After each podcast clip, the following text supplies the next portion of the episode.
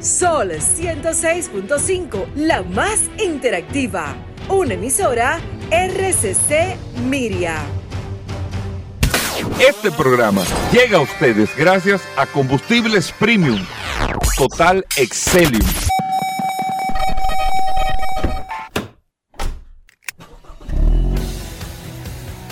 Bienvenidos al programa número uno de movilidad en la República Dominicana.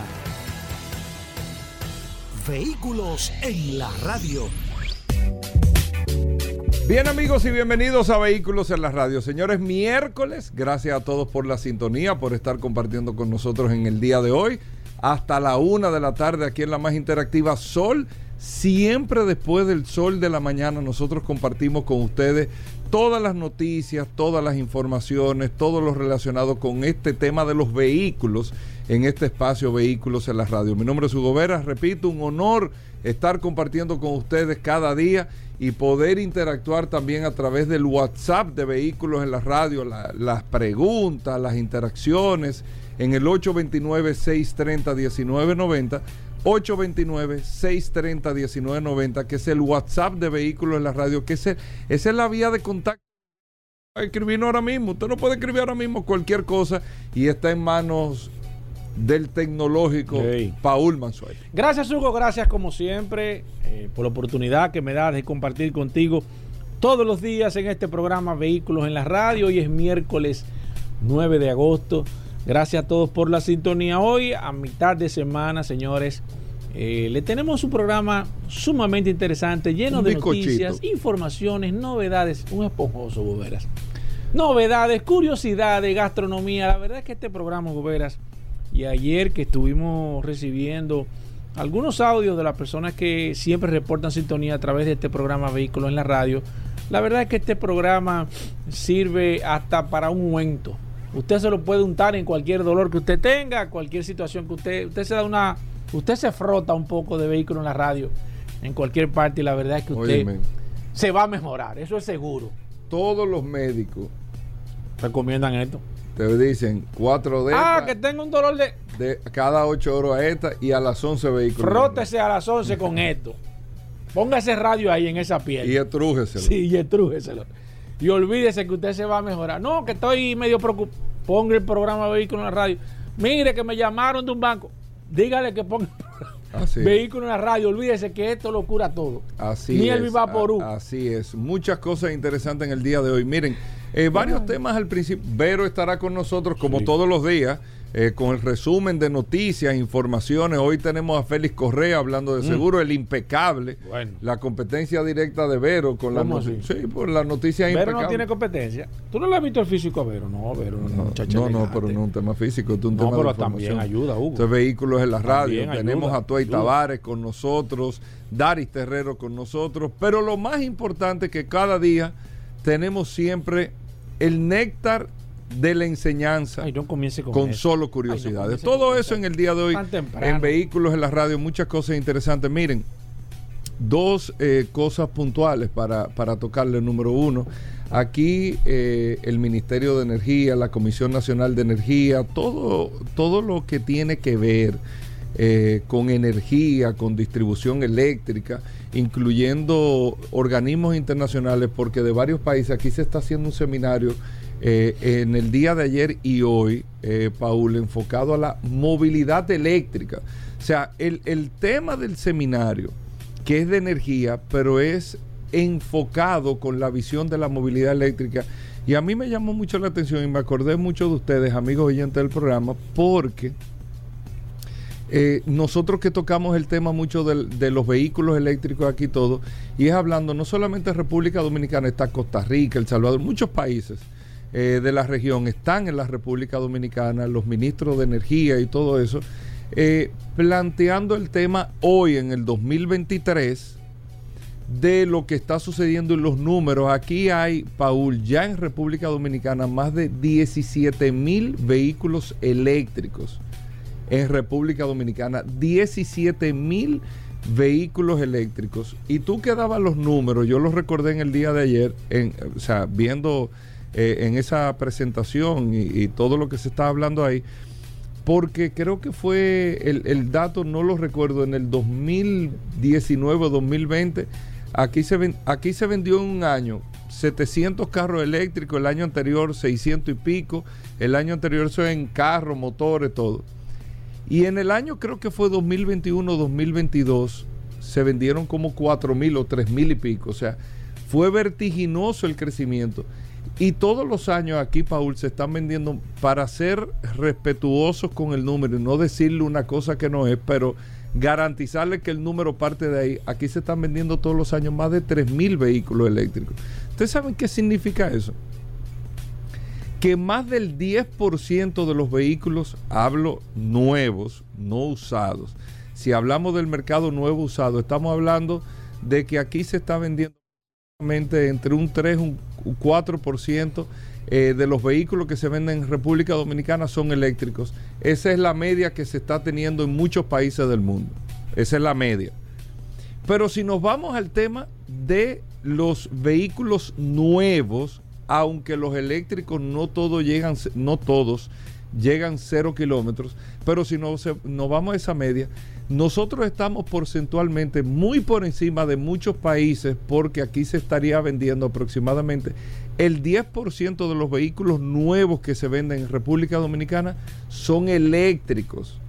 El 10%. Y eso es eh, mucho o, un pedazo del pastel interesante eh, de cómo República Dominicana le está poniendo el ojo, o cómo los dominicanos, vamos a decir así, le están poniendo el ojo como consumidores al tema de los vehículos eléctricos. Entonces, ¿por qué se está haciendo esto en el día de hoy eh, con todos los países de la región? Porque es que ningún país, y lo hablamos ayer, no de la región, del mundo, está preparado, porque el enfoque era energético. Era hablar del tema transmisión eléctrica, capacidad de energía, todo eso.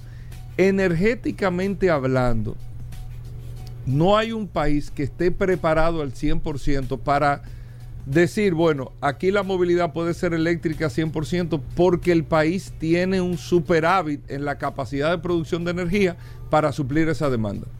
Ningún país del mundo. Por eso es que esta transición de los vehículos eléctricos tomará décadas, no años, décadas. Porque así mismo como tú tienes que poner lo que se habla aquí, a que los cargadores, pero a la tarifa, las regulaciones. Hay una serie de cosas que todavía en muchos mercados se tienen que aclarar todavía con ese tema, muchas cosas en ese tema.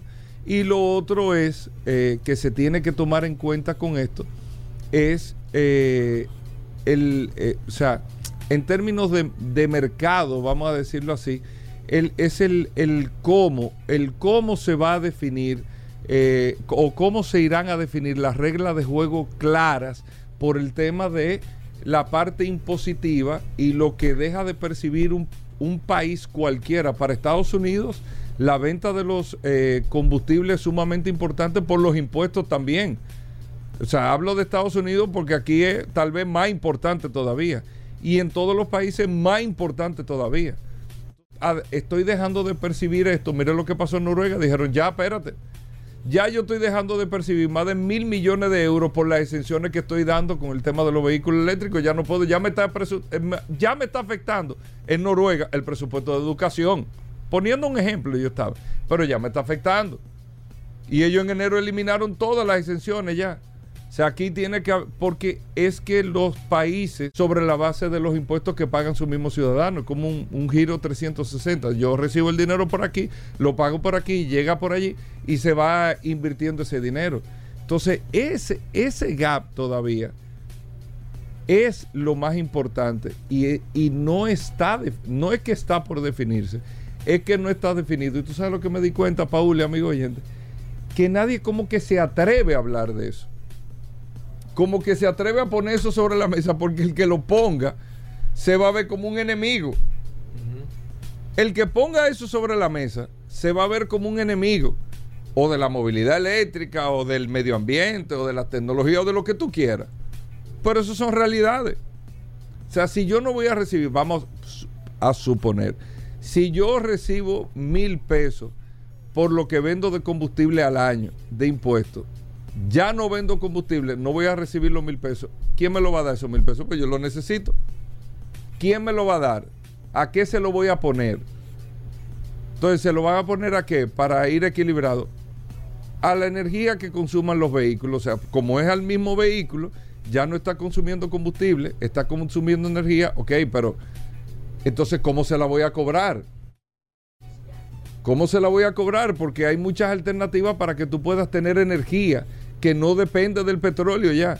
Incluso un dato interesante, todas las inversiones el año que viene que se están haciendo aquí en términos de capacidad energética en República Dominicana, ustedes saben que en, en energías renovables, en renovable el año que viene, el 100% de la inversión energética en República Dominicana es renovable.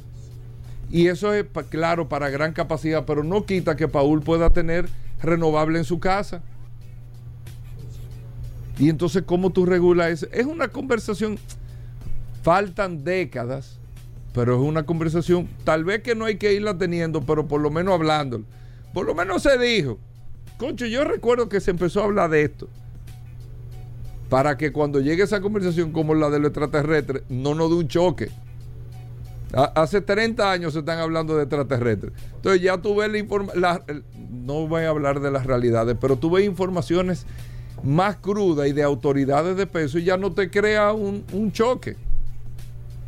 Eso es lo mismo con el tema de la movilidad eléctrica. Vamos a hacer una breve pausa. Eh, Vero me está tocando ahí, no sé lo que, pero ahorita, Vero, ahorita tú entras con tus noticias. Venimos de inmediato. Estamos de vuelta. Vehículos en la radio.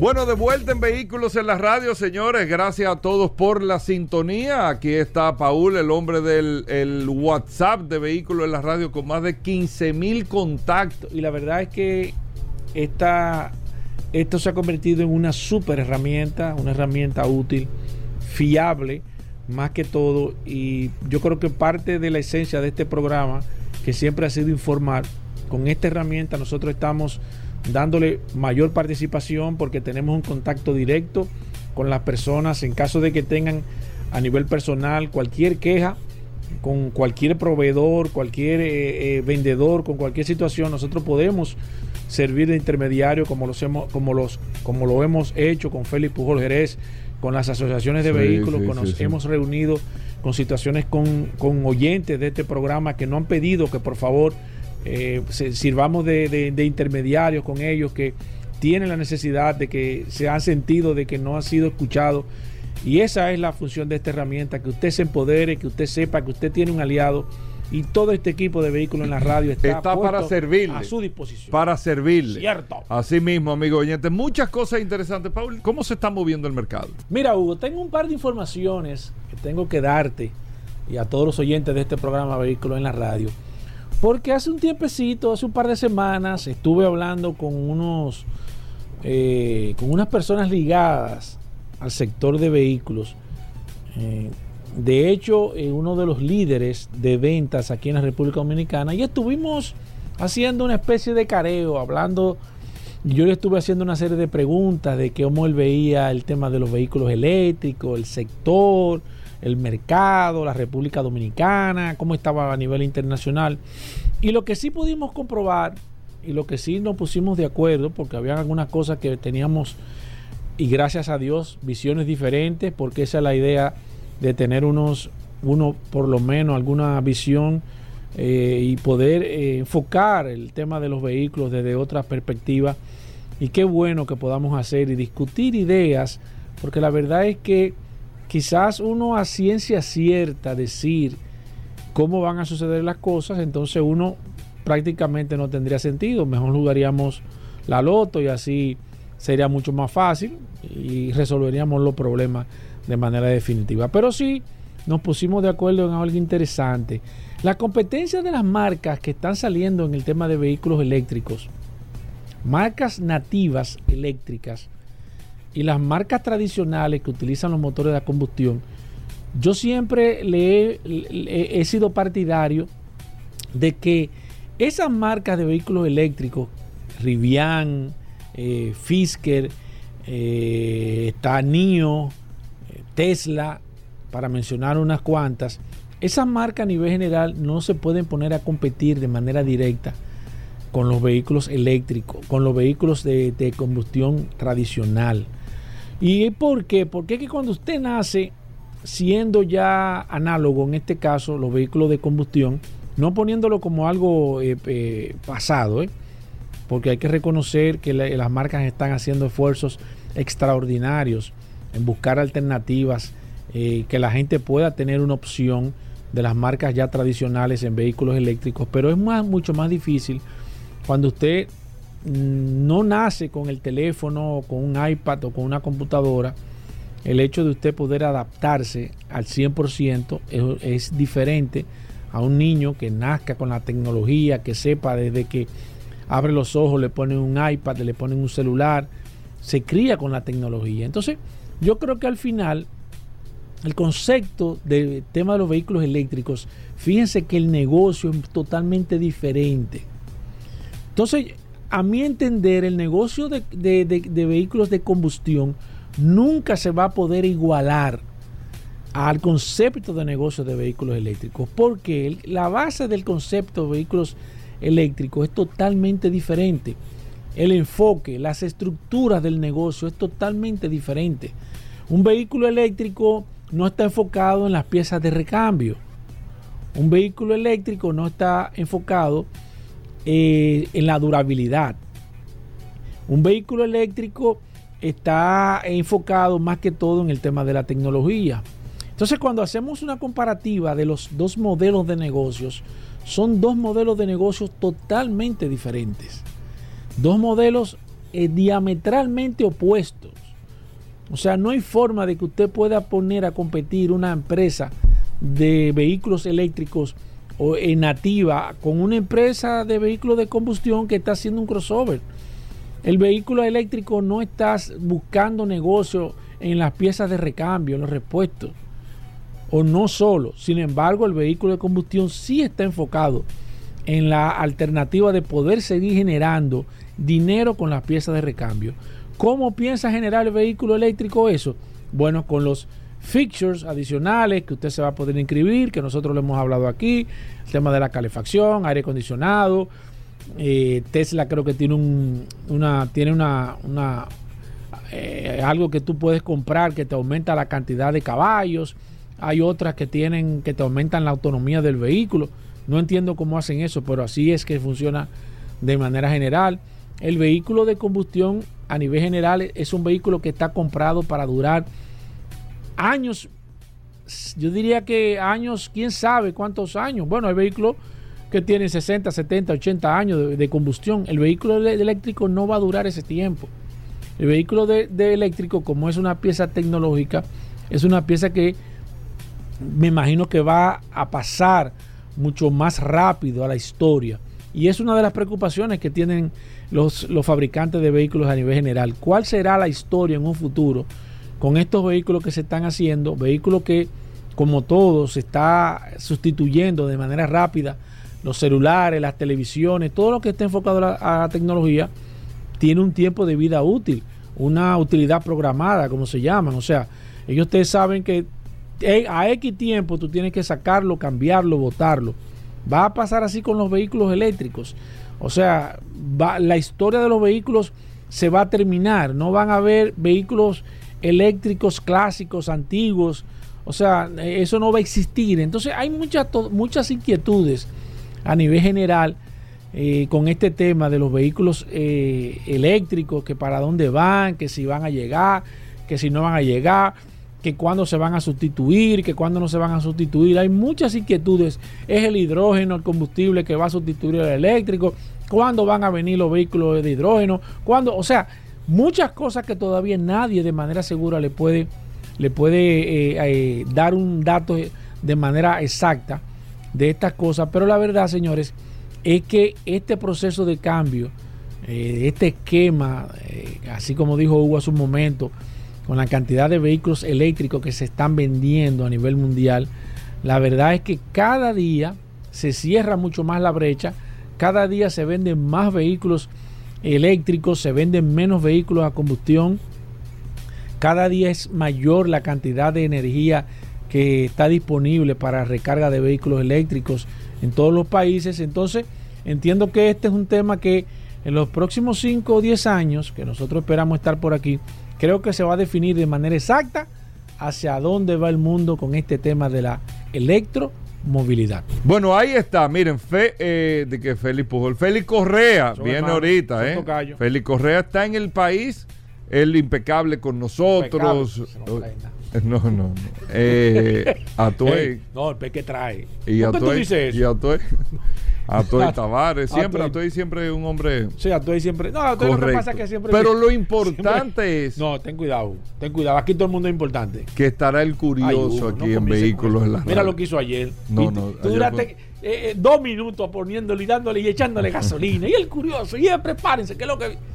Y el hombre salió una majuilita. Eso fue un desastre ayer. Pero nada, para eso estoy yo aquí, Hugo para mantener el nivel de este programa. 20 años, Gobera. Bueno, señores, vamos a hacer una pausa, no se muevan. Gracias a todos por la sintonía. Buenos días, Hugo. Muchas gracias, como todos los miércoles a ti y a Paul por darnos este espacio para hablar de ciclismo en vehículos en la radio. Un saludo para todos los vehículos en la radio escucha. Y un saludo también a y para los que montan bicicleta. tú como que no pero, pero, déjame terminar. Tú no le mandas como saludo a amigos tuyos así de manera. Déjame terminar, déjame terminar. Y un saludo para todos los ciclistas de la República Dominicana. ¿Tú quieres que le mande un saludo a alguien en específico? No, no, no, no. Tú no tienes oyentes fans, gente que te. Yo tengo muchísimos amigos, gente, gente que, te, te escucha, y gente que me oye. Claro Mencióname tres que te escuchan. Aldo Lation, lo mencioné. Aldo Lation. Eh. Sí, sí, pero Aldo tú lo has maltratado. Sigue. Mencióname otro. Sí, sí, tú lo has maltratado. No, Aldo es un amigo muy querido. Sí, sí. Y buen ciclista. ¿Eh? Buen ciclista. Sí, sí, se ha adoptado durísimo. Sí, él, es de, él, es de, lo que entrena con Omi. Ajá. Sí, y, Aldo, está ahora, Aldo está ahora mismo en, en su mejor forma física desde que yo tengo viéndolo montando bicicleta y cogiendo podio a cada rato. Se mantiene bien.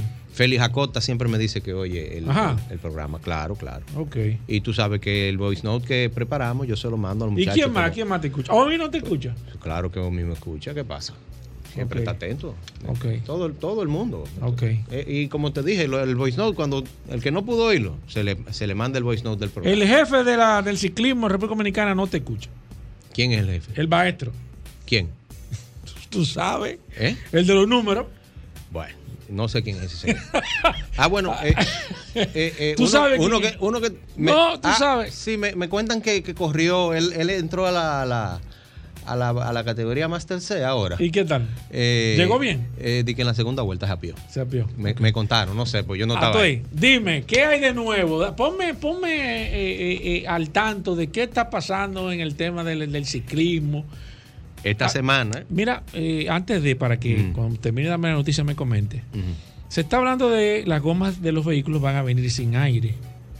A partir del año. Sin aire. Sí, 2024. Ya hay varias marcas han presentado algunos modelos. De hecho, ya hay algunos modelos de carro a partir de final del 2024 van a venir goma sin aire. No se ha hablado nada de bicicleta de goma sin aire, no. No, tú no has visto No, no, no. Mira, yo he visto prototipos de unas gomas que no útil, que son de caucho, con una estructura en forma de X. Exacto, entretejido. Que sí, que, que no utilizan aire. Sí, así que viene. Es una goma semi-maciza, vamos a decir. Pero eso aplicaría para una bicicleta de transporte, eh, una commuter bike. El, el, porque eh, si algo tiene bueno el neumático de bicicleta, por ejemplo, para mountain bike, es que al ser de caucho se deforma y tiene más agarre. Y por eso se utiliza mucho el sistema tubeless, sin tubo, porque el usar la goma sin tubo te da la posibilidad de usar una presión más baja y tener una presión oh. más baja permite mayor deformación de la goma para mantener más, mayor contacto. con el terreno. Oh, pero sí. mira. Sí, pero eso de goma sin goma sin aire, eso, yo no creo que eso. Por lo menos por ahora. No, no, no, no, no creo, no creo. Eso tú sabes que como siempre te he dicho, hay muchos prototipos que salen, videos que ruedan, eh, la gente que conoce a uno y sabe que uno brega con bicicleta le manda esos videos a uno. Y uno siempre ve ese tipo de cosas de tecnología porque como todo es dinámico en la vida y siempre hay un, desarrollo de muchas ideas y de muchas cosas, pero no todo, no todo eso llega a la línea de producción. Eh, mira, por ejemplo, uno de las, una de las cosas que me ha llamado la atención en, en, en Eurobike, Eurobike es una, una exposición, la expo más grande de Europa. Se hacen dos grandes expos de bicicleta en el mundo. Está Interbike, que la hacen en Estados Unidos, y Eurobike en Europa. Esta vez fue en Frankfurt, hace unas tres semanas. Y lo que más llamó la atención en cuanto a bicicletas eléctricas fue eh, que la marca Pinion, que desarrolla un sistema de transmisión interna, añadió un motor eléctrico a esa caja de, a esa caja de cambios. ¿Cómo? Sí. Y todo el mundo entiende que ese es el futuro y es lo que debería ser una bicicleta eléctrica. Primero porque está totalmente sellado, es libre de mantenimiento, hay que cambiar el aceite cada 10 mil kilómetros. Eh, y, tú vas pasando los cambios e incluso, incluso el sistema, si tú te paras, él se pone en un cambio en, el, cambio, en el, que tú puedas arrancar. De arrancar. Exactamente. Oye, una, interesante. Una cuestión que te elimina el descarrilador, te elimina el piñón y te elimina la cadena porque lo que usa es una banda de eh, una correa. Es como una transmisión CBT. Es como una que utiliza más, correa. Más o menos. Entonces, pero ¿qué pasa? ¿Quiénes dominan el mercado de transmisiones? SRAM y Shimano. Y ese invento no es de, no es de ninguno de ellos. O sea, qué difícil que pueda. Eh, yo lo veo difícil. Eso se va a mantener eh, en, un en un segundo plano. En un segmento muy pequeño del mercado. Es un por, por, por, por cuestiones de producción es más costoso. Lógico. Y, pero definitivamente tiene muchísimos beneficios, pero no siempre llega a la línea de producción y logra abaratar los costos como para uno poder tener acceso a ese tipo de tecnología. Okay. Eh, noticias, se está corriendo. Como, como te comenté la semana pasada, se está corriendo el Mundial eh, de Ciclismo. Femenino. Eh, en, no, no, en todas las ramas. Ah, en, todas las ramas y en todas las divisiones de, ciclismo. Eh, el, hace unos días se corrió el Mundial de Ruta. Señores, y lo que estamos teniendo ahora mismo con la, con la clase de ciclistas que, nos, eh, que está corriendo ahora, es, realmente es un espectáculo. Lo que se está viendo ahora no, no se había visto antes, porque por ejemplo en, los tiempos de Lance Armstrong hace 20 años, eh, era un dominio total por parte del, de Lance Armstrong y su equipo. Pero, ahora mismo nunca se sabe que, nunca se sabe qué va a pasar. ¿Tú ahora recuerdas, competitividad? Tú recuerdas que yo te mencioné que el mejor equipo eh, eh, para mí era el belga. El belga, claro. Porque ahí estaba Jasper Philipsen, sí. World Van estaba el campeón del mundo, eh, Remco Evenepoel. Pero Matthew Van Der Poel, que es del equipo Canyon, dio una, una demostración de fuerza impresionante la carrera era de unos 200 kilómetros.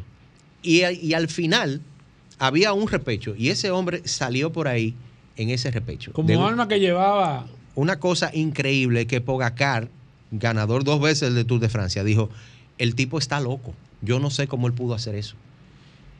Walt Van Aert, que quedó segundo, dijo: ganó hoy el mejor y el que tenía que ganar. Yo me conformo con mi segundo puesto. Yo vine por el oro, pero me conformo con mi plata y ahora me voy a enfocar en la, en la prueba de contrarreloj.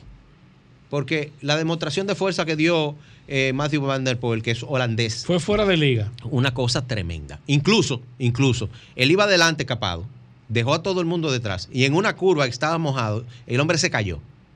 Se cae, se le rompe la, la zapatilla y él vuelve y se monta en la bicicleta y como quiera llega primero y llegó solo. No, tú estás relajado. No, no, una cosa, una cosa tremenda. Impresionante. Pero que eso pudo haber pasado con Matthew Van Der Poel, pero pudo haber pasado con Walt Van Aert, pudo haber pasado con Tadej Pogacar. Porque la calidad del ciclismo ahora mismo está desbordada. Los muchachos que están corriendo ahora tienen una capacidad impresionante, impresionante. Entonces, eh, comiencen a darle seguimiento al Mundial, que está bastante interesante. El de mountain bike va a ser a partir de hoy, eh, a partir de mañana. Eh, se va a correr short track, se va a correr eh, eh XC olímpico también.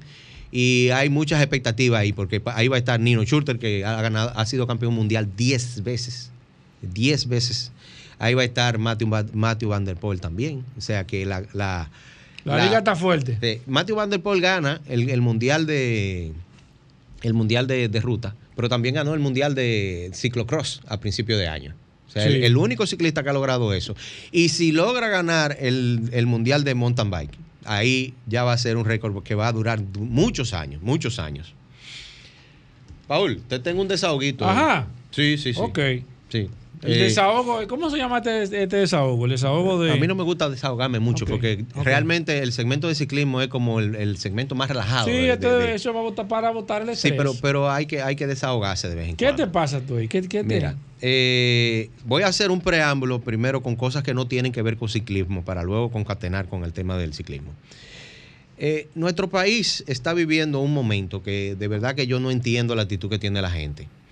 Eh, que se sepa que yo no estoy aquí representando a nadie que tiene que ver con política ni instituciones del Estado, porque coincide que nuestro amigo Hugo es el director del Intran. Y el Intran siempre está bajo la mira de las críticas de todo el mundo y no parece el, el, eh, el Intran lograr complacer a nadie porque siempre hay gente que está incómodo. La comidilla de ayer, en una red social que yo no, no usaba mucho y la estoy usando ahora, en Twitter, fue el tema de las cámaras que se están colocando. Pero la información siempre, entiendo yo que de manera maliciosa, nunca se da completa. Y solamente se habló de que se iban a colocar cámaras para fotomultas. Y comenzó todo el mundo a decir que eso era un tollo, que eso no iba a funcionar, que, que, que cómo iban a, perseguir a la gente que no, los carros no tuvieran placa.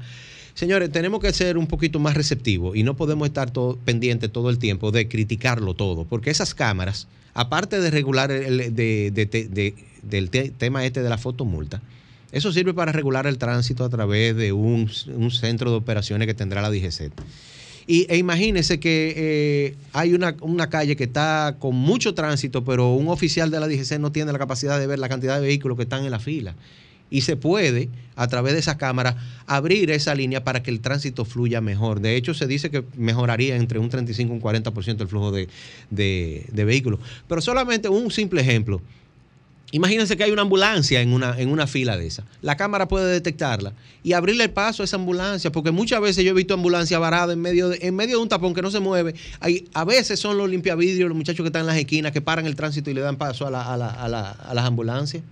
Entonces no podemos estar tan prestos a, criticarlo todo. Y entonces hay un grupo de gente que abusa de sus posiciones en, en medios de comunicación o de que tienen muchos seguidores en redes sociales y comienzan a desinformar y comienzan a predisponer a la población con, el, eh, con todas las medidas que se están tomando. Entonces, nadie aporta una idea, todo es crítica. Entonces, el, tema del tránsito, señores, estamos trancados en un, en, un, en, un, en, un, lío del tránsito y eso es culpa de todos nosotros, no es, de, no es del Intran ni es de la DGC, es de cada quien. Entonces te decía que iba a concatenar con el tema este porque eh, tuve un intercambio de palabras con un compañero de nosotros de aquí de, de, RCC MIDI de Sol. Ajá. Sí, con el joven Federico Jovine. Eh, que yo no lo conozco realmente, yo sé quién es porque habla en radio y yo lo oigo. Y yo sé que estuvo eh, en, el grupito que fue al Everest. Yo, yo conozco a, este muchacho de apellido Gómez, a Iván Gómez, pero a, él no lo conozco. Eh, y él estaba hablando del tema de las cámaras. Pero sucede que en la tarde, oyendo el programa, porque cuando yo ando en la calle siempre sintonizo la, emisora, esta es la única emisora que yo oigo, y lo oigo hablando de la ciclovía. Entonces, el amigo Federico Jovine se va a unir al grupo de voces que están en contra de la ciclovía. Él alega que eso era un piloto y que eso no se está probando y que eh, ya eso se demostró que eso no funciona. Eh, y la pregunta mía siempre es, ¿por qué razón las cosas que funcionan en otro país no pueden funcionar en el nuestro? Y no funcionan simple y sencillamente porque la gente se pone negativa y porque todo lo critica y todo, a todo se opone. Señores, y, se usa mucho hacer comparaciones, yo siempre he dicho que las comparaciones son odiosas, y ayer mismo un amigo mío me dijo, ay, tú te vas a comparar con los gringos. Bueno, pero que, el tema de la ciclovía no es solamente en Estados Unidos que hay. De hecho, los Estados Unidos comenzaron a poner ciclovía hace poco, en comparación con, Europa.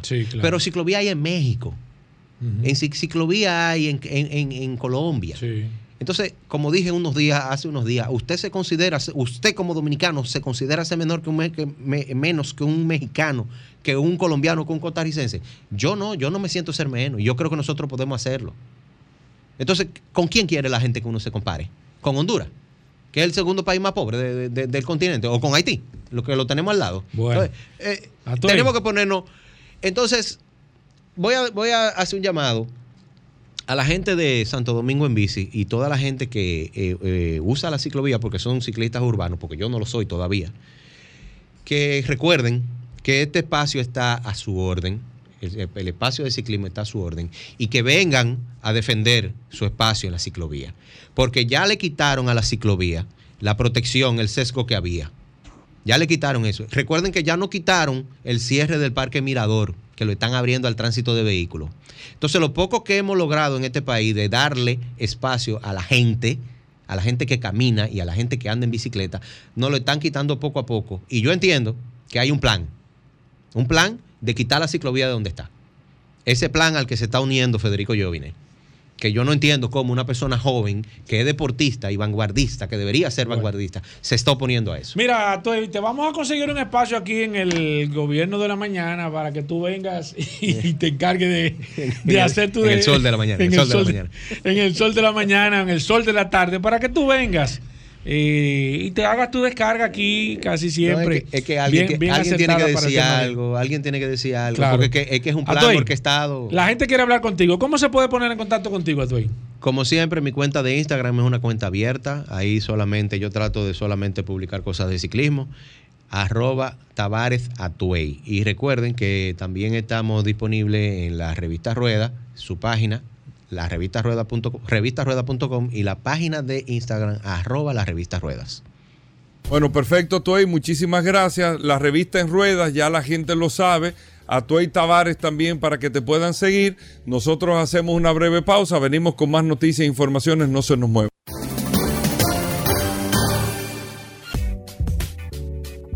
Llegamos al momento de las noticias en Vehículos en la Radio. Nuestra colaboradora Vero está con nosotros. Vero, bienvenida al programa. Nuestra asistencia artificial de inteligencia fuerte eh, de Vehículos en la Radio. Vero, bienvenida. ¿Cómo va todo? Hola chicos, ¿cómo están? Soy Vero. Y ahora vas a escuchar lo último que está sucediendo en este apasionante mundo de los vehículos. Aquí las noticias.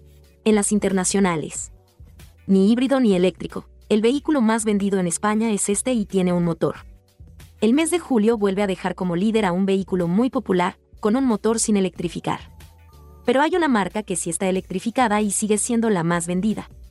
Aquí están cuáles fueron los modelos más vendidos en España de enero a julio. En el número 10, Opel Corsa. En el 9, Seat Ibiza. 8, Fiat 500. 7, Hyundai Tucson. 6, Toyota Corolla. 5. Kia Sportage. 4. Toyota CHR. 3. Peugeot 2008. 2. SIT. Arona. 1. Dacia Sandero.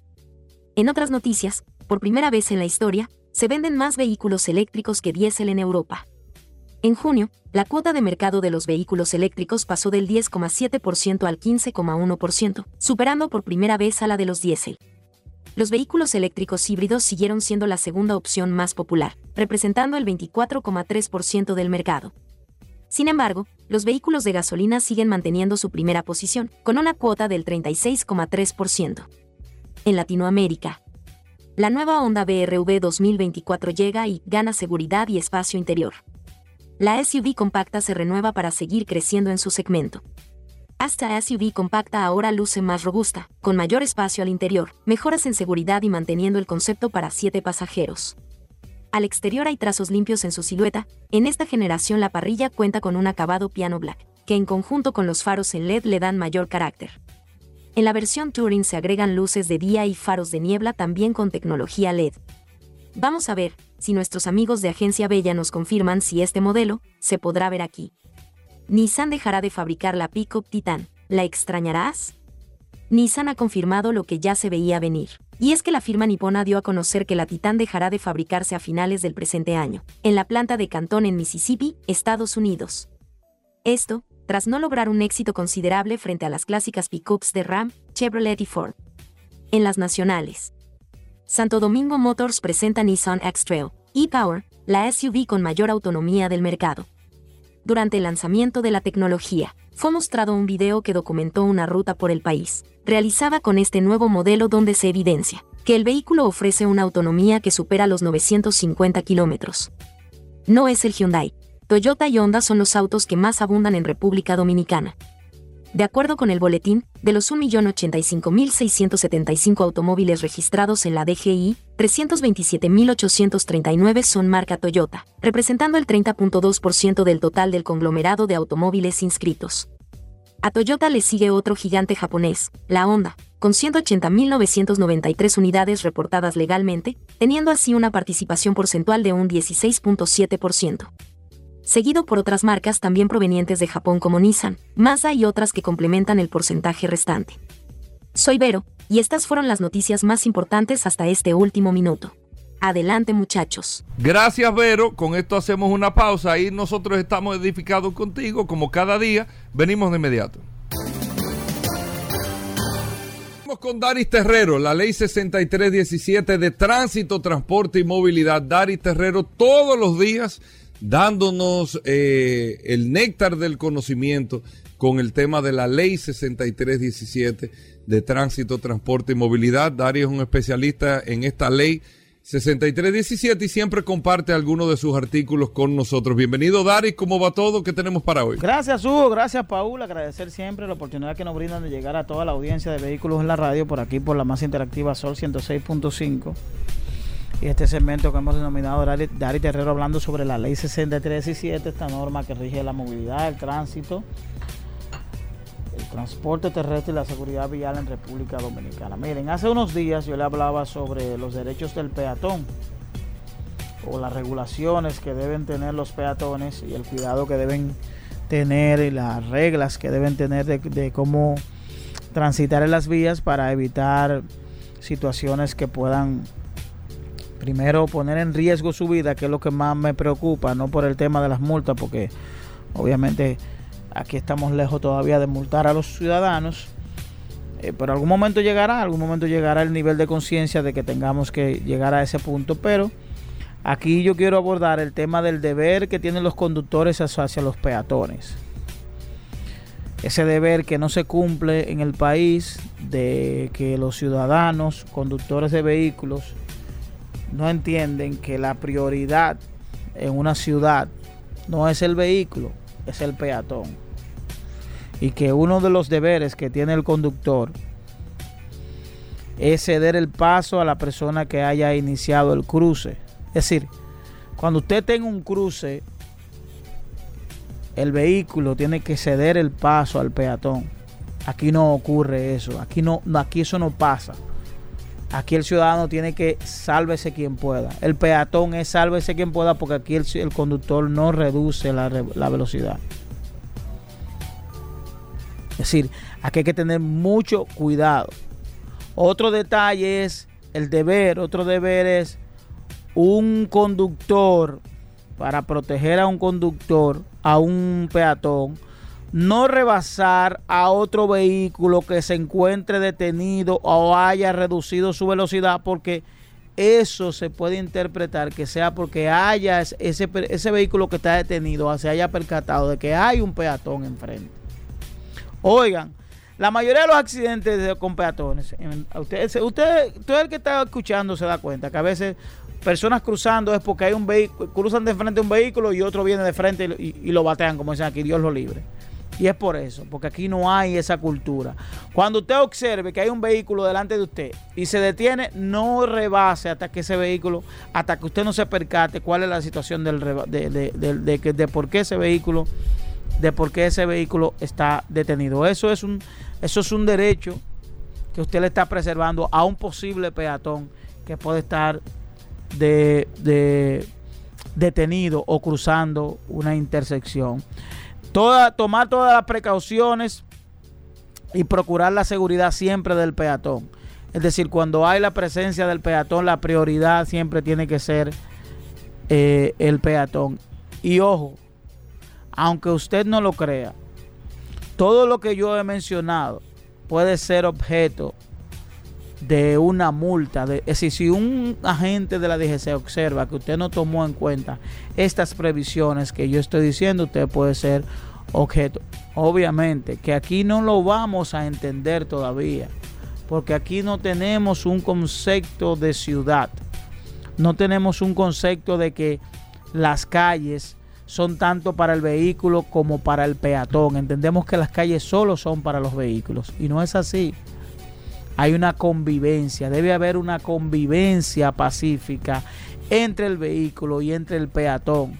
Porque quien va conduciendo el vehículo también es un peatón en, condición, de, en conducción de conductor en ese momento. Y tiene que tener la conciencia de que en algún momento él le va a tocar. Porque él no va a entrar a su casa en el vehículo. Él no va a entrar a su casa en el vehículo. No va a ir al colmado en el vehículo. No va a ir al supermercado en el vehículo. No va a ir al hospital en el vehículo. Entonces en algún momento él tiene la condición de peatón. Entonces como en algún momento él va a tener la condición de peatón, debe asumir esa conciencia y respetar esos deberes para que lleve esa conciencia y que esa conciencia se convierta en una multiplicación porque de la única manera aquí ocurren muchos accidentes con peatones. Por eso, por falta de respetar eso, porque aquí no se respeta, aquí no se respeta la, señal de cebra, de cruce, aquí no se respeta la, eh, un minusválido, aquí no se respeta una persona con discapacidad, aquí no se respeta nada, porque aquí el objetivo es llegar. Todo, olvidémonos de la multa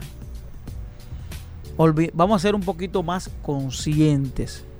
Pensemos en el problema entonces. Digo, olvidémonos de la multa, porque aquí la gente, tener una multa le sabe a nada. Tener una multa y no tenerla le sabe a nada. Entonces pensemos en el problema que eso nos puede, nos puede acarrear.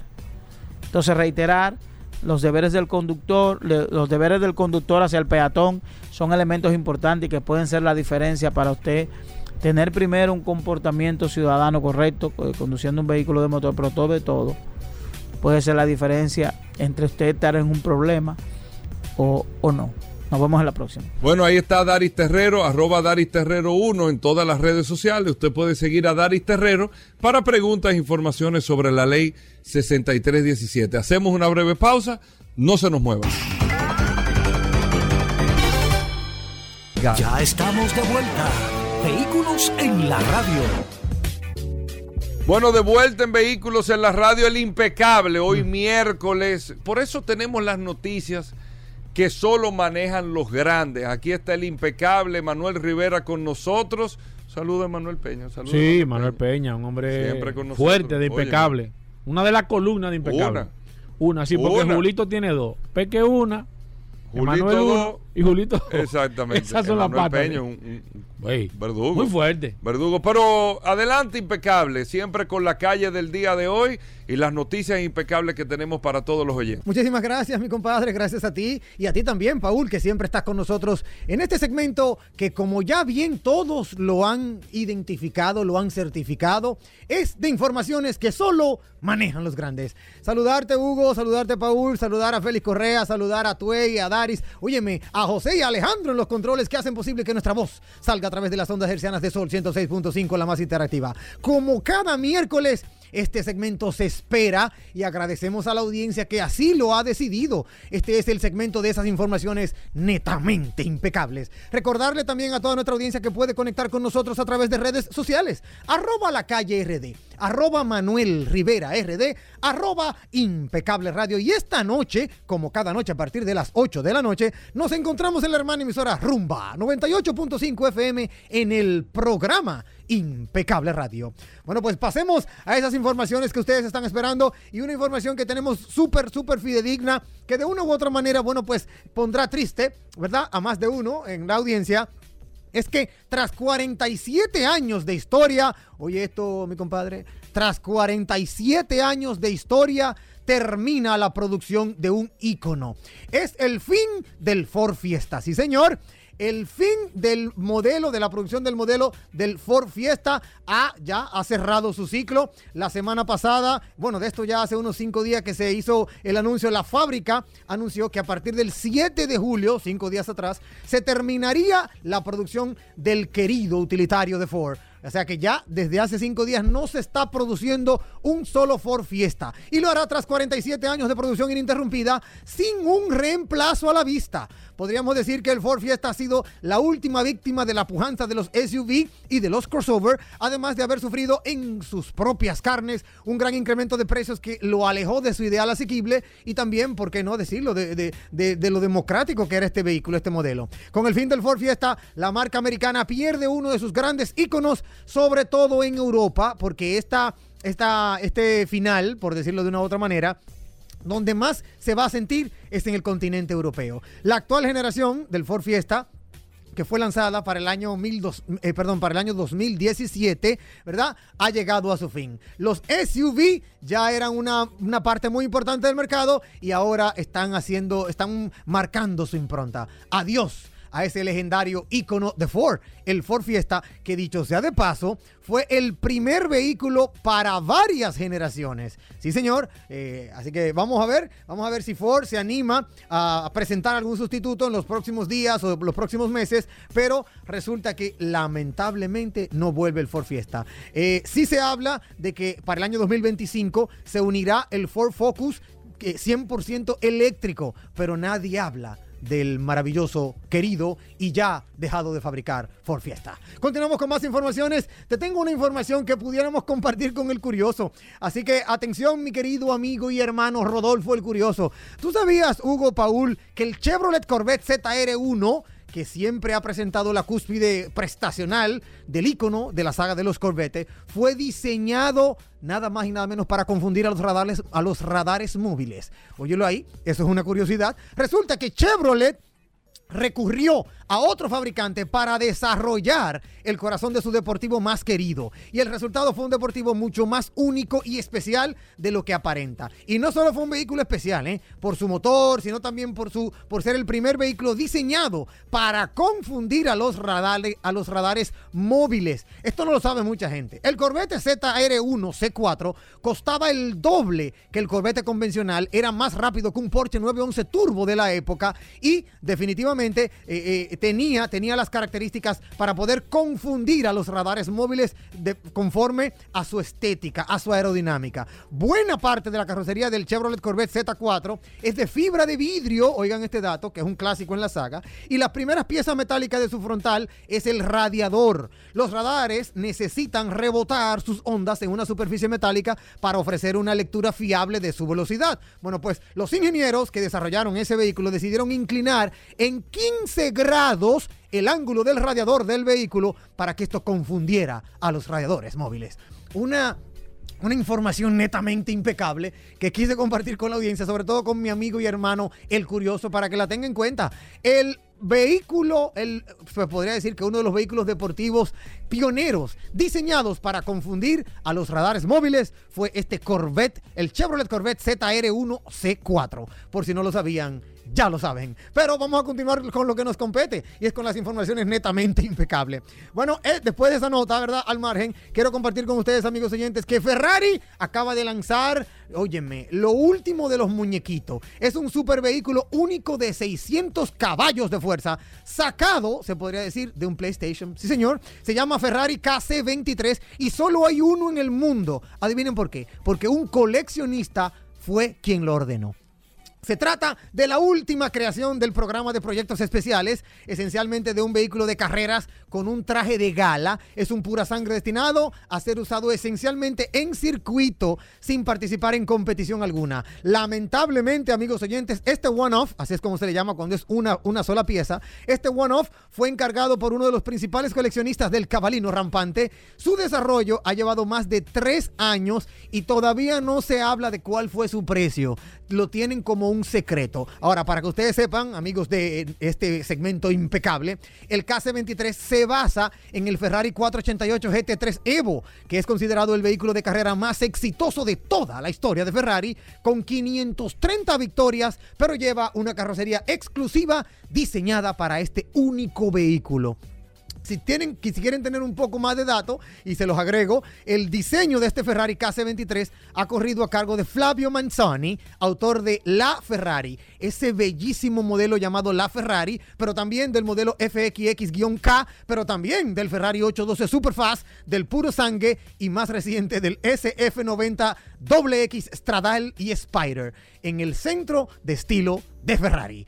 Si quieren verlo, señores, búsquenlo en las redes sociales. Es una cosa increíble. Se llama así, Ferrari KC23 para todos los amantes del cabalino rampante. Seguimos con estas informaciones que solo manejan los grandes. Acaba de ser lanzado el Aston Martin Valor. Y Hugo, eh, Paul, tú me dirás, ¿qué es eso, el Aston Martin Valor? Bueno, pues resulta que es un vehículo para celebrar el 110 aniversario de Aston Martin. Sí, señor, lo último de la firma británica es ese espectacular automóvil con un motor V12 y adivinen qué, cambio manual, ¿sí? Cambio mecánico, como decimos en República Dominicana, para celebrar los 110 años de historia de Aston Martin, que se ha querido acordar de sus clientes más pasionales, creando esta máquina diseñada para contentar a los más puristas que anhelan experiencias, eh, ¿verdad?, de conducciones auténticas, sin ningún tipo de concesiones. Es como un homenaje al pasado, se ha inspirado tanto en el V8 Vantage original como en el Vantage RH AM1, eh, así como el Moncher, el de Le Mans de 1980, y ha tomado prestado su intenso carácter del Aston Martin Victor, exhibido hace tres años atrás. Se nota que en estas mm, eh, fábricas, estos fabricantes, lo que andan buscando es reconocimientos, amigos oyentes. ahí no están parados de que por venta, de que tenemos que vender mucho, que tenemos que vender más. No, no. Ellos están buscando el reconocimiento, el lograr que, que más adeptos se sumen al apasionante mundo de la historia del automóvil. Este vehículo que le estoy hablando, amigos oyentes, es un vehículo, como le cité, con un motor V12 biturbo de 5.2 litros que rinde 715 caballos de potencia, digeridos por la referida transmisión manual de 6 velocidades. Si usted quiere conocerlo, vaya, busque Aston Martin Valour y allí puede ver todas las imágenes y todo, todos los videos, todo lo que han hecho para celebrar el 110 aniversario de la historia de Aston Martin. Tenemos que despedirnos porque de verdad el tiempo es un verdugo en radio. Quiero compartir con amigos oyentes, algo que no, ¿verdad? No es no es muy dado eh, a, comentarlo, pero todos sabemos de las alianzas que tienen, eh, ¿verdad?, los altos fabricantes. Bueno, pues resulta que ahora no solo es Lucid, ni tampoco Mercedes AMG.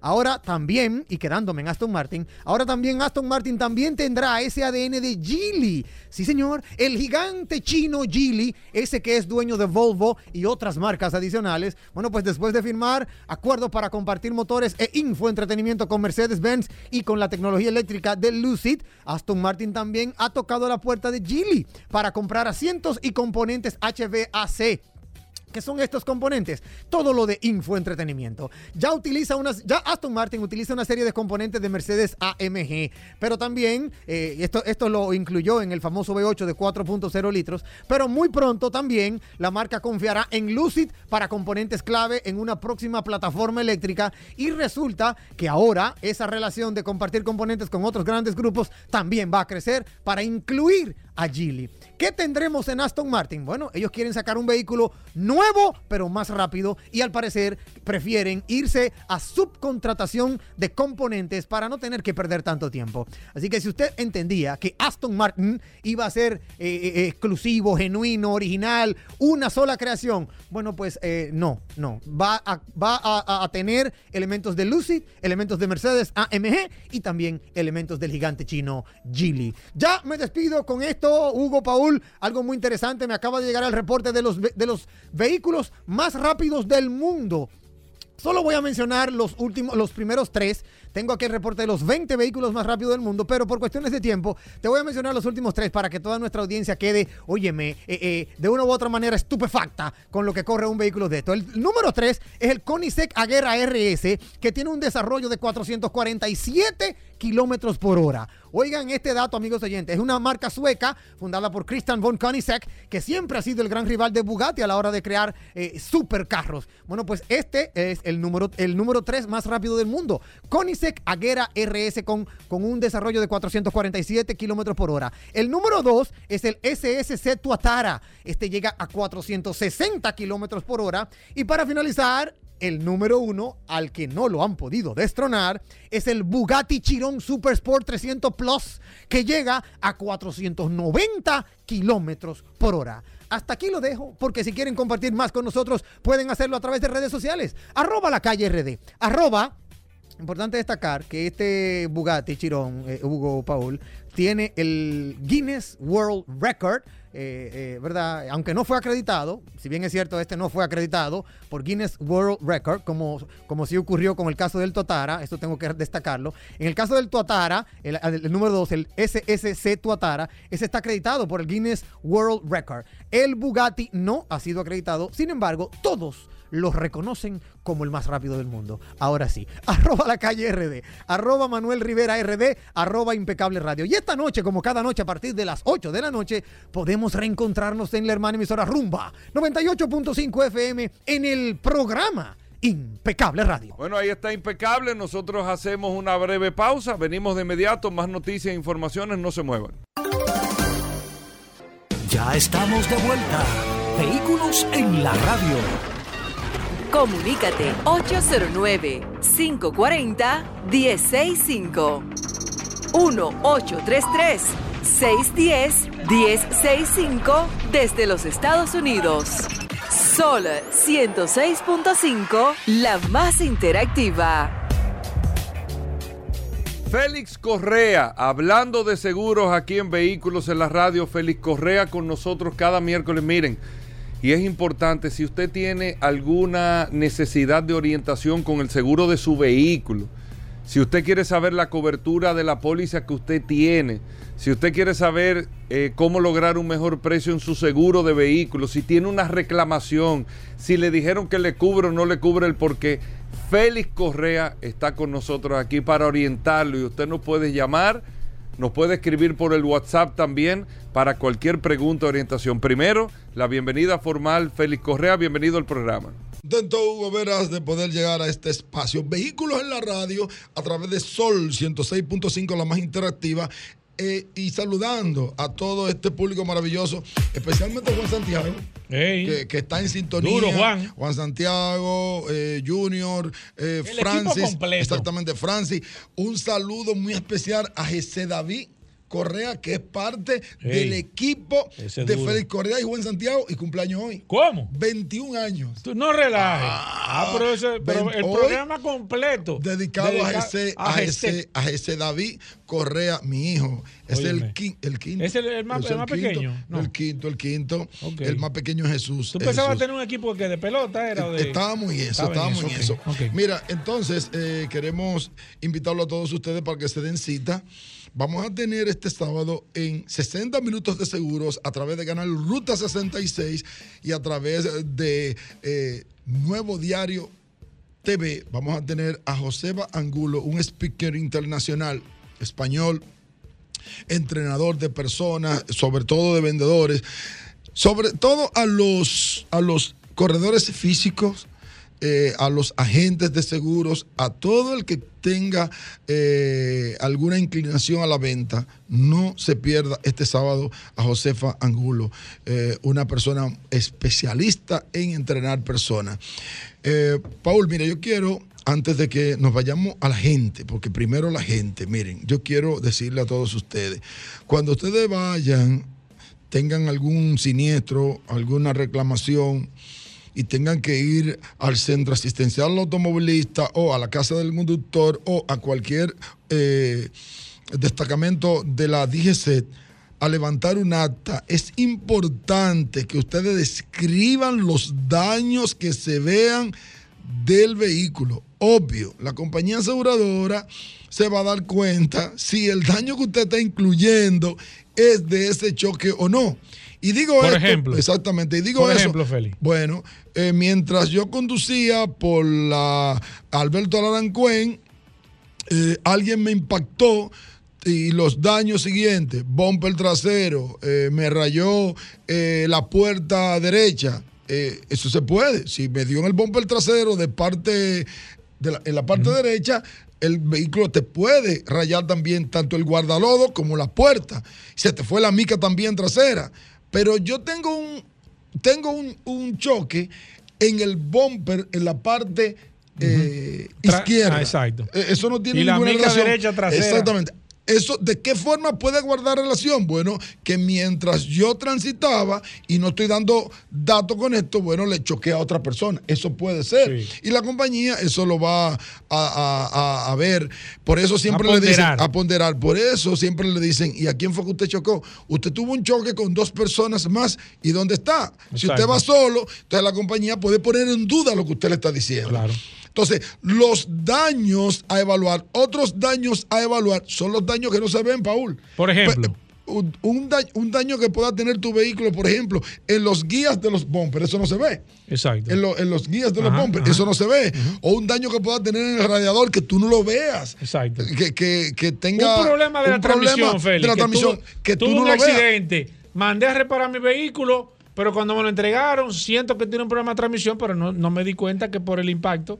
Tú sabes la que compañía de seguro Ahí debe de tiene, que haber, ahí tiene que haber un análisis profesional de un mecánico que diga que eso vino por ello. Y para que la compañía pueda contactar eso. Entonces, pero son perito. daños, exactamente, pero son daños que no se ven entre muchos daños que no se sí. ven.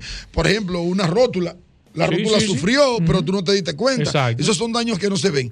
Pero los daños que se ven, usted tiene que describírselo todo y que tenga relación con el siniestro que usted tuvo ahí.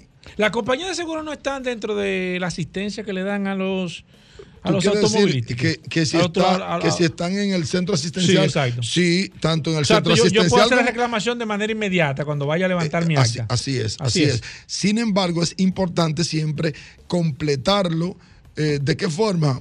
Hay algunas compañías que tienen algunas aplicaciones que tú lo puedes hacer mandando un video a la compañía aseguradora, mandándole fotos a través de tu asesor, de tu corredor. Tú puedes mandarle fotos, le puedes mandar el acta policial, le puedes mandar y tu eh, corredor puede levantar el acta. Hay un momento que es necesario que el inspector, el ajustador, vea tu vehículo, le tire foto y demás, y eso posiblemente tenga que ir a la compañía aseguradora o eh, si no puede movilizarse el vehículo, pueden mandar a donde está el vehículo y ahí entonces le hacen la foto para la inspección. Perfecto, vamos a abrir las líneas 809-540-165.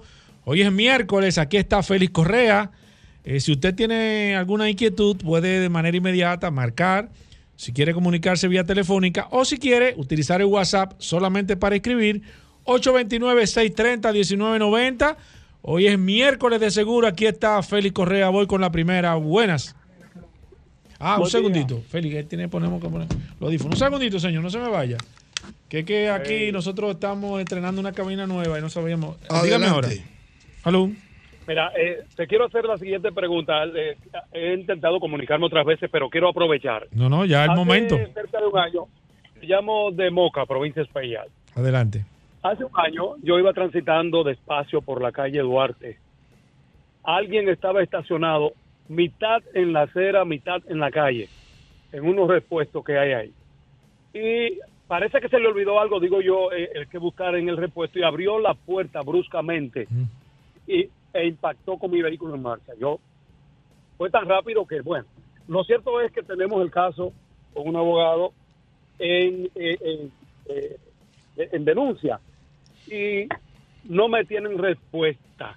Eh, me vi con el señor el otro día en el banco, nos encontramos y dice, ¿cómo, cómo está? Digo, bueno, yo arreglé el vehículo, ya yo la puerta la arreglé, la pantalla de mi Highlander 2015 que tengo, la arreglé todo. Y dice, pero yo vendí el vehículo mío, el camión. Eso, eso me puede traer problemas si él vendió el vehículo. El seguro mío es mejor que el de él. El de él es un seguro barato, de ley, yo tengo un seguro bueno. Eh, ¿Por qué no se me ha resuelto ese asunto? Bueno, Félix. Usted, usted está haciendo Ex- dos excelente preguntas. Usted pregunta. está haciendo dos preguntas. Lo Escucha, primero es Félix. que si el caso está abierto, eh, no tiene por qué eh, prescribir, aún él haya vendido el vehículo. O sea, que lo que tiene que funcionar son los seguros. Eso uno. Y con relación a, a que por qué no se le ha resuelto, me gustaría saber, porque usted dice que está en abogado, ¿qué pasó? O sea, eh, ¿a quién declararon culpable? Si ya eso, él cerró el señor. Sí, sí, el Cerrosa. Ah, ok, bueno, pues entonces tendría que ver. De todos modos, es bueno que usted me llame, nosotros vamos a dar los teléfonos para que usted me llame para ver con más profundidad su caso, porque yo no podría decirle quién fue el culpable porque nosotros no, no determinamos culpabilidad aquí. Nosotros hablamos de cobertura de seguros, pero es bueno que me llame, eh, esté atento para que nosotros, cuando demos los teléfonos, usted pueda anotarlo. Voy con esta, buenas. Se cayó, voy con la próxima, buenas. Ah, yo soy el hombre más afortunado. Hoy estoy eh, conectado de nuevo. Eh, me han citado dos veces. Yo he ido con el abogado incluso ante acá, la fiscalía, Sí. y eh, no se ha presentado. Eh, no se ha presentado. Todavía no se ha determinado quién es el culpable. Todavía no se ha determinado porque obviamente él se le ha citado dos veces y no ha ido a la cita. De Bueno. todas maneras, a mí me extraña mucho que todavía no se haya resuelto el asunto. Bueno, Exacto. es un asunto exactamente que tienen que resolverlo ahí. Buenas. Hola. Sí, buenas. Sí, adelante. Eh, mi pregunta es, precisamente, yo creo que va acorde con lo que estaba diciendo Federico. Sí. Mi esposa tuvo un percance con un animal en la autopista Duarte.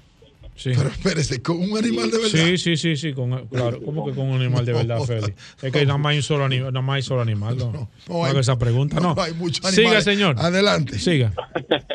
Está buena eso. ¿ves? Sí, sí. No, el problema está es que hubieron unos daños del vehículo que infligieron también en temas mecánicos. El seguro tiene que responder por esa parte. Claro, claro, todos los daños que ocurrieron por ese siniestro, el seguro lo tiene que responder siempre y cuando se determine, porque para eso usted lo va a llevar a un taller y el taller va a, a hacer una certificación sí, sí. exactamente de los Va a hacer daños un que tiene el vehículo, levantamiento. un levantamiento de los daños que tiene el vehículo. Perfecto, señor.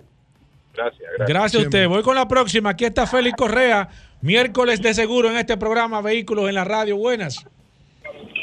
Sí, buenas. Sí, señor.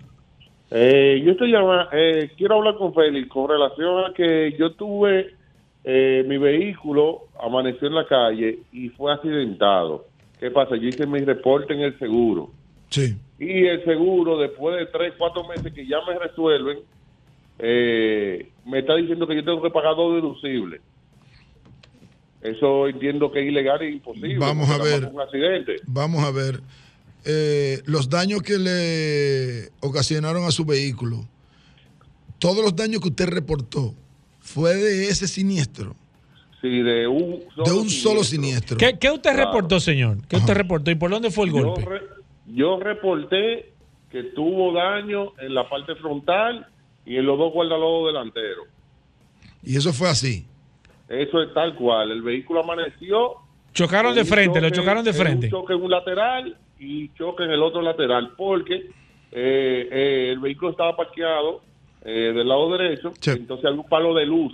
A tu- a- eh, estoy interpretando porque no sé realmente qué fue lo que sucedió, pero a tener el choque del lado izquierdo, este hizo que el vehículo se recostara del palo de luz Y no- se- se- y tuviera la, la situación de ese lado. Sí, y no hay ninguna cámara, nada que, que usted pueda darse cuenta. Bueno, Pero eh, eh, eh, escúchenos, pero Sí. eso está, el seguro puede luego de que te repare el carro decirte no, que no, te no, puede. no, no, o eso me, lo- parece, me parece que no es que le está reparando el carro, sino que le está pagando. Me parece. no, pero yo que le está cobrando dos, dos Sí, le deducibles. está cobrando dos deducibles. Lo que me, me parece muy extraño es que lo esté haciendo a esta altura Exacto. del tiempo, exactamente, a esta altura, sino que debió decírselo antes. Regularmente, y lo digo rápido porque sé que no tenemos mucho tiempo, cuando pasan ese tipo de casos, el seguro quiere presentar dos deducibles porque no guarda relación un choque con otro. Exacto. Pero si él lo está explicando, sería bueno Y se puede que lo también. Exactamente, que lo ponderara. El problema está en que si no hay un video, no hay testigo, entonces es difícil que se pueda determinar si fue en el mismo siniestro que hubo eh, esos daños. Perfecto, eh, me da tiempo para. Ok, sigo aquí con el WhatsApp. Miguel Rosado dice: Félix, eh, una pregunta. Seguro para camiones, Félix Correa. Tipos, costos, implicaciones y demás. Que si tú le puedes ayudar, porque él tiene una flotilla de camiones y quiere asegurarla contigo. Ya está asegurado conmigo, nada más tiene que llamarme. Anote mi teléfono. 809-604-5746. Vamos con la última. Las mejores tarifas de camiones las tenemos nosotros. Buenas.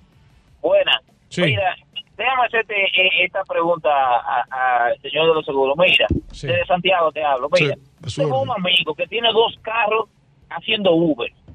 Un mal día, uno encontró, eh, lo llama uno de los choferes y dice que chocó en el carro.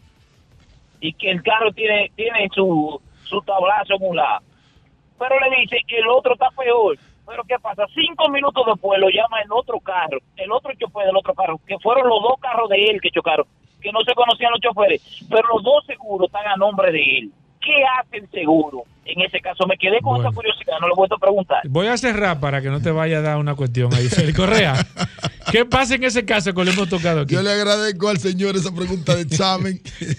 es una pregunta de examen no tienen cobertura. Si los seguros están a nombre de la misma persona y los vehículos, las matrículas están a nombre de la misma persona. Y chocan entre sí. No tiene cobertura. Lamentablemente. Feli, la gente que. A menos que tenga seguro full. Si tiene seguro full, sí le va a cubrir. Pero si es para cubrirse la responsabilidad civil, no tiene cobertura. Feli, la gente que se quiera comunicar contigo, ¿cómo lo puede hacer? Es muy fácil. 809-604-5746. Ni cuando habían dos carros aquí en República Dominicana. bueno, ahí está Félix Correa. Nosotros nosotros con esto hacemos una pausa. Seguimos respondiendo a través del WhatsApp, el 829-630-1990. Cualquier pregunta para Félix Correa. Venimos de inmediato. Ya estamos de vuelta. Vehículos en la radio. Bueno, señores, de vuelta en Vehículos en la radio. Después de, después de todo este camino recorrido, cada minuto que ha pasado cada eh, eh, eh, trayecto que hemos llevado en el día de hoy, cada, algún premio? cada trayecto que hemos llevado en el día de hoy nos, ¿Algún regalo nos lleva al final de esta carretera de la información para llegar, para, para poder lograr, y no redundar, para poder lograr la meta. Oye, ¿cómo es que estoy presentando? La meta de la enseñanza. Cree que es una competencia. La meta de la enseñanza. Tú has descubierto eh, una cura de una enfermedad. La meta de la enseñanza. Por eso damos de inmediato la bienvenida. Ay, no, Hugo, no. Ay, no. Al segmento que la gente, yo quiero decir. Yo te estoy tomando el tiempo de la presentación. No, que la gente. Porque tú a Félix Correa lo presentaste empieza en, 30 a escribir. Contentísimo. Mira, la gente le escribe. Al P que tú lo presentaste en 15 segundos. Son los grandes. Y tú te coges un minuto y dos minutos presentando este segmento. La gente escribe desde las 9 de la mañana. ¿Para qué? ¿Para qué? Diciendo, tengo ansiedad porque necesito saber. deja eso. ¿Cuál es la curiosidad? deja eso. Solo curiosidades. En el día de hoy en Vehículos en la Radio, con, eh, mira, tremendo, es un palo de reserva, ¿eh? Con más Nagasco y más Oriental. y Hyundai BMW ahí, ahí sí le duro, ahí sí le duro. Mira un palo, el 9 puntos. 9.95% fija 18 meses. Pero como siempre, saludando a todos los radioescuchas de Vehículos en la Radio. Gracias a su gobera, gracias a José Los Controles, la resistencia mansueta. Eso no es solamente en Hyundai.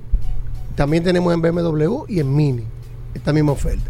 Recordarle que Mana tiene su casa en la zona oriental, en la avenida San Vicente de Paul, esquina Doctor Octavio Mejía Ricard, con nuestros teléfonos 809-591-1555. Nuestro WhatsApp 809-224-2002. Eh, no, Gascue en la avenida Independencia frente al Centro de Ginecología de Tetricia. un medio de comunicación. Con un taller autorizado para los mantenimientos de Hyundai, un showroom climatizado, una tienda de repuestos. Llegó el verano Hyundai. ¿Cómo? Llegó el verano Hyundai y estamos con Ban Reservas. 9.95 fija por 18 meses. Dos años de mantenimiento, 30 mil kilómetros incluido en tu Hyundai de tu preferencia, en modelo BMW y en Mini también. 9.95 fija 18 meses. Manda Oriental y Managascue que te recibe tu vehículo usado, que te paga la deuda, que se aplique el inicial y si te sobra, te lo devuelve en efectivo. Llámanos 809 224 2002 809-224-2002. Tenemos varios modelos. Tenemos la Hyundai Canto, señores, con el nuevo facelift desde 29.995 dólares. Esta Hyundai Cantos que está súper completa, con bolsa de aire delantera, lateral y de cortina, transmisión automática, un motor súper económico de 1500 cc, 4 cilindros, radio touch con cámara de reversa, sensores de parqueo, súper completa por 29.000 995 dólares.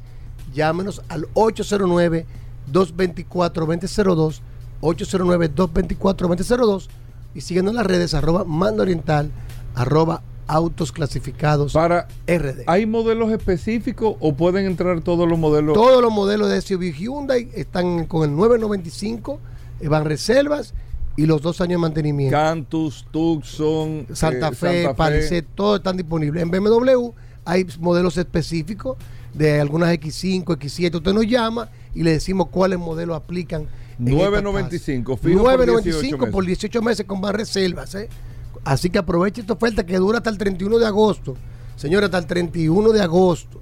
Después de ahí nos garantizamos que pueda seguir esta oferta que tenemos con el verano Hyundai, Van Reserva, Mando Oriental y Managal. Un palo. Un palo. 809 224 2002. Sí, enlacen, enlacen. Eh, una cadena de emisoras.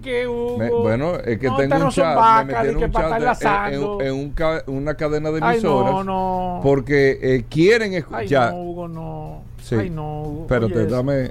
ya están en línea. Oye, eso. Ahora vamos. Ay, Dios mío, ay, Dios mío. Tú vas a ver. A través de la radio de la República Dominicana y de todos los países, no solamente de Occidente, de Asia, de Oceanía, de, de, Europa.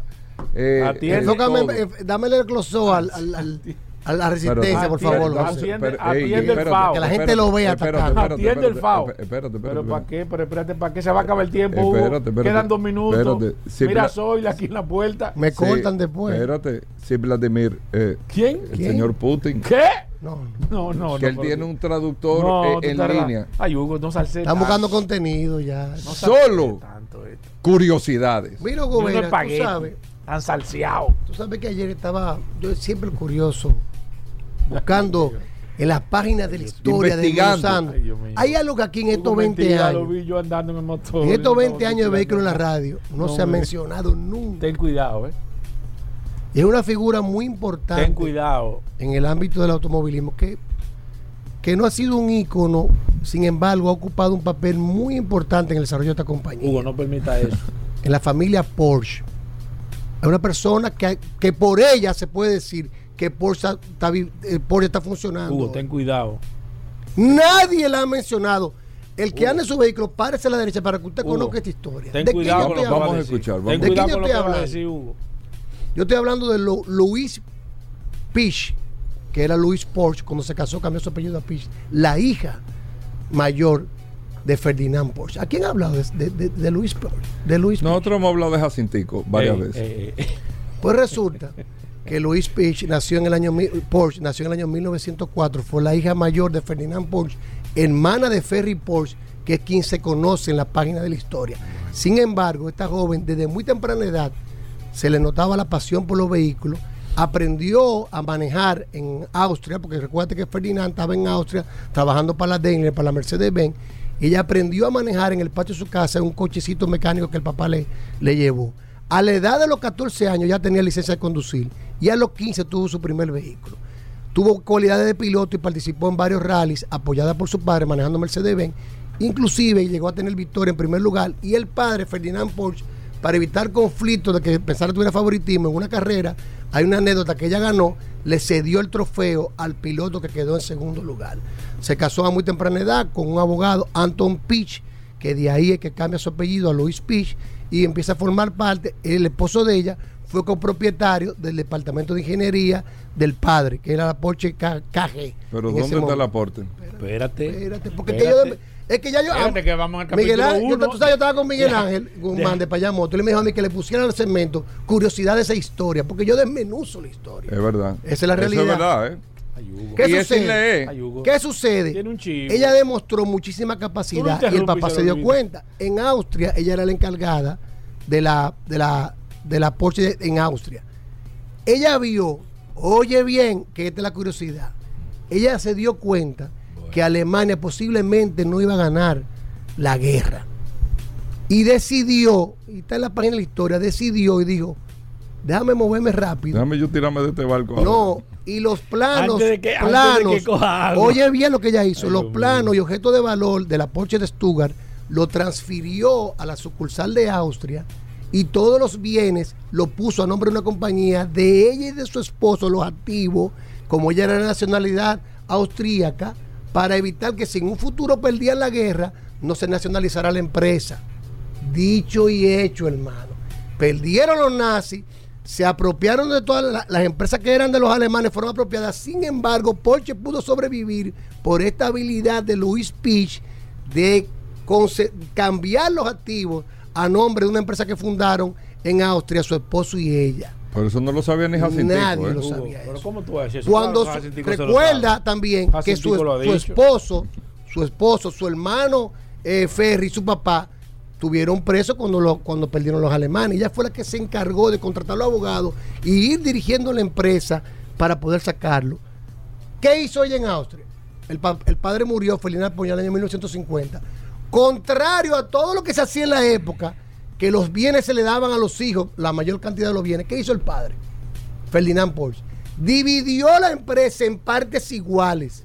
El 50% a Ferry y el 50% a Luis. Y ellos decidieron ser copropietarios de las empresas de manera independiente y manejarla independiente. Y ella se quedó con la, con la empresa de Austria.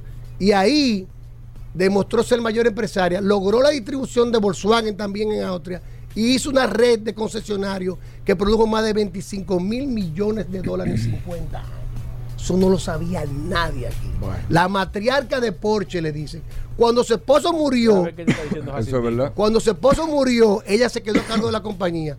Su hermano Ferry, otra curiosidad, en el año 1974, ¿qué le regaló en su cumpleaños? El prototipo del primer 911 Turbo fue la primera mujer del mundo en manejar y tenerle en su propiedad un 911 turbo de prototipo. Me está escribiendo así. Louis Pich, la matriarca de Porsche. Que al curioso. Si no lo sabía. Que pase por allá. Ya murió en el año. Que pase por allá que le faltó Tremenda algo. historia. ¿eh? Oye, eso es lindísimo. Es una serie de Netflix, Hugo. tuvo cuatro hijos. Su hijo Ferry, eh, su hijo Ferdinand, que ella le puso, fue ingeniero, ingeniero de Porsche y fue el que hizo el motor del 917 y el 906. Ah. Y ella Llevó el 917 en el año 1970 a competir alemán y ganaron los tres primeros lugares, los Porsche 917 en, una, en las 24 horas de alemán. Luis Pich. Tiene en Europa ahora mismo. Oye bien, la organización que ella hizo de la empresa llevó al Porsche Holding, que hoy en día es la que maneja toda la empresa del consorcio. Si no lo sabía, yo lo sabía. La voy a estar porteando porque aquí hay un silencio. porque en 20 años. No, sabía hablar. en 20 años en la radio. Nunca se. No le que tú veas. Fuego. Porque dice el refrán que detrás de un gran hombre hay una gran mujer, pero no es así. Es al lado de un gran hombre. Hay una gran mujer. Y esta matriarca, Luis Pich, lo demostró a través de la página de la historia. si no lo sabía. Ya lo Con esa frase, Rodolfo Diputado. Hasta mañana. Combustibles Premium Total Excelium. Presentó.